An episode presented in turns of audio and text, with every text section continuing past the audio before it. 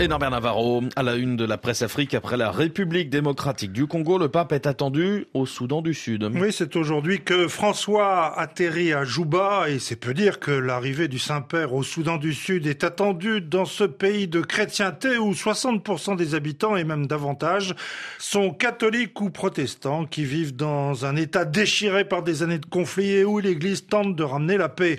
L'église sud-soudanaise, justement, elle est en première ligne des pourparlers de paix, souligne sur place La Croix, lequel quotidien catholique relaie le message de l'archevêque de Juba, qui aimerait que le pape fasse comprendre aux dirigeants sud-soudanais que le moment est venu d'aller au-delà de la signature des accords de paix. Monseigneur Stephen Ameyou Martin Moula, c'est son nom, aimerait que François soulève la question de l'héritage positif que ses responsables ont le devoir de laisser derrière eux. Mais la presse africaine a comme un doute témoin, témoin l'observateur Certes, les Sud-Soudanais espèrent que cette visite papale redonne un souffle nouveau à ce processus de paix qui en a bien besoin, mais ce quotidien burkinabé souligne que nombreux sont ceux qui ne se font guère d'illusions, et ce journal ouagalais se demande ce que va bien pouvoir tenter l'illustre visiteur après, rappelle-t-il, avoir embrassé les pieds des deux frères ennemis sans succès, car il faudra bien plus qu'un simple passage, soit-il papal de 72 heures pour que les cœurs battent à l'unisson et qu'on s'attelle à ce qui en vaut vraiment la peine, le développement socio-économique du pays et l'enracinement d'une culture démocratique dont on cherche en vain les prémices.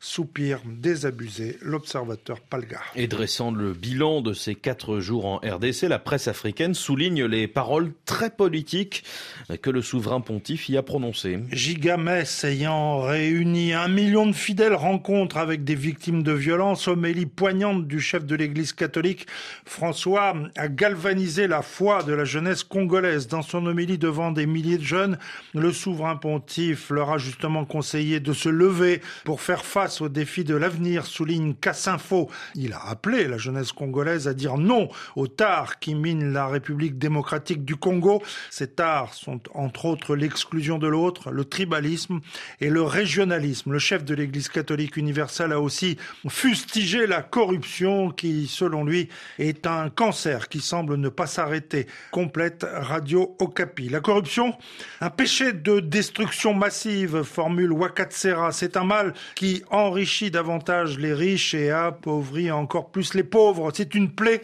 qui ronge tout un pays au point d'en devenir le sport national le plus prisé, dénonce ce quotidien burkinabé.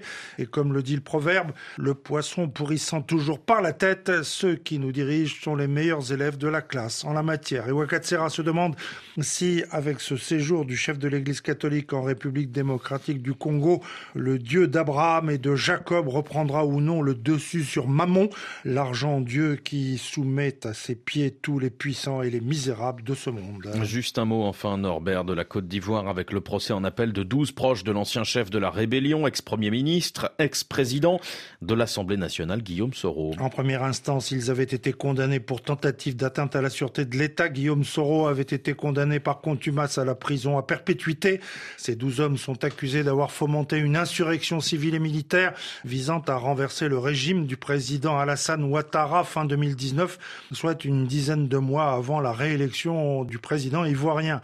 Au tribunal du plateau, le quotidien Soir Info note que l'arrivée en salle d'audience d'avocats de la partie civile et de l'État de Côte d'Ivoire, leur présence donc a entraîné quelques couacs durant toute l'audience, pointe ce journal indépendant ivoirien Justement, ce matin en manchette, le journal Génération Nouvelle, proche de Guillaume Soro, prévient que la défense récuse l'État comme partie civile dans ce procès. Norbert Navarro, merci et à demain. À demain. RFI, toute l'actualité, Julien Coquel-Rohem.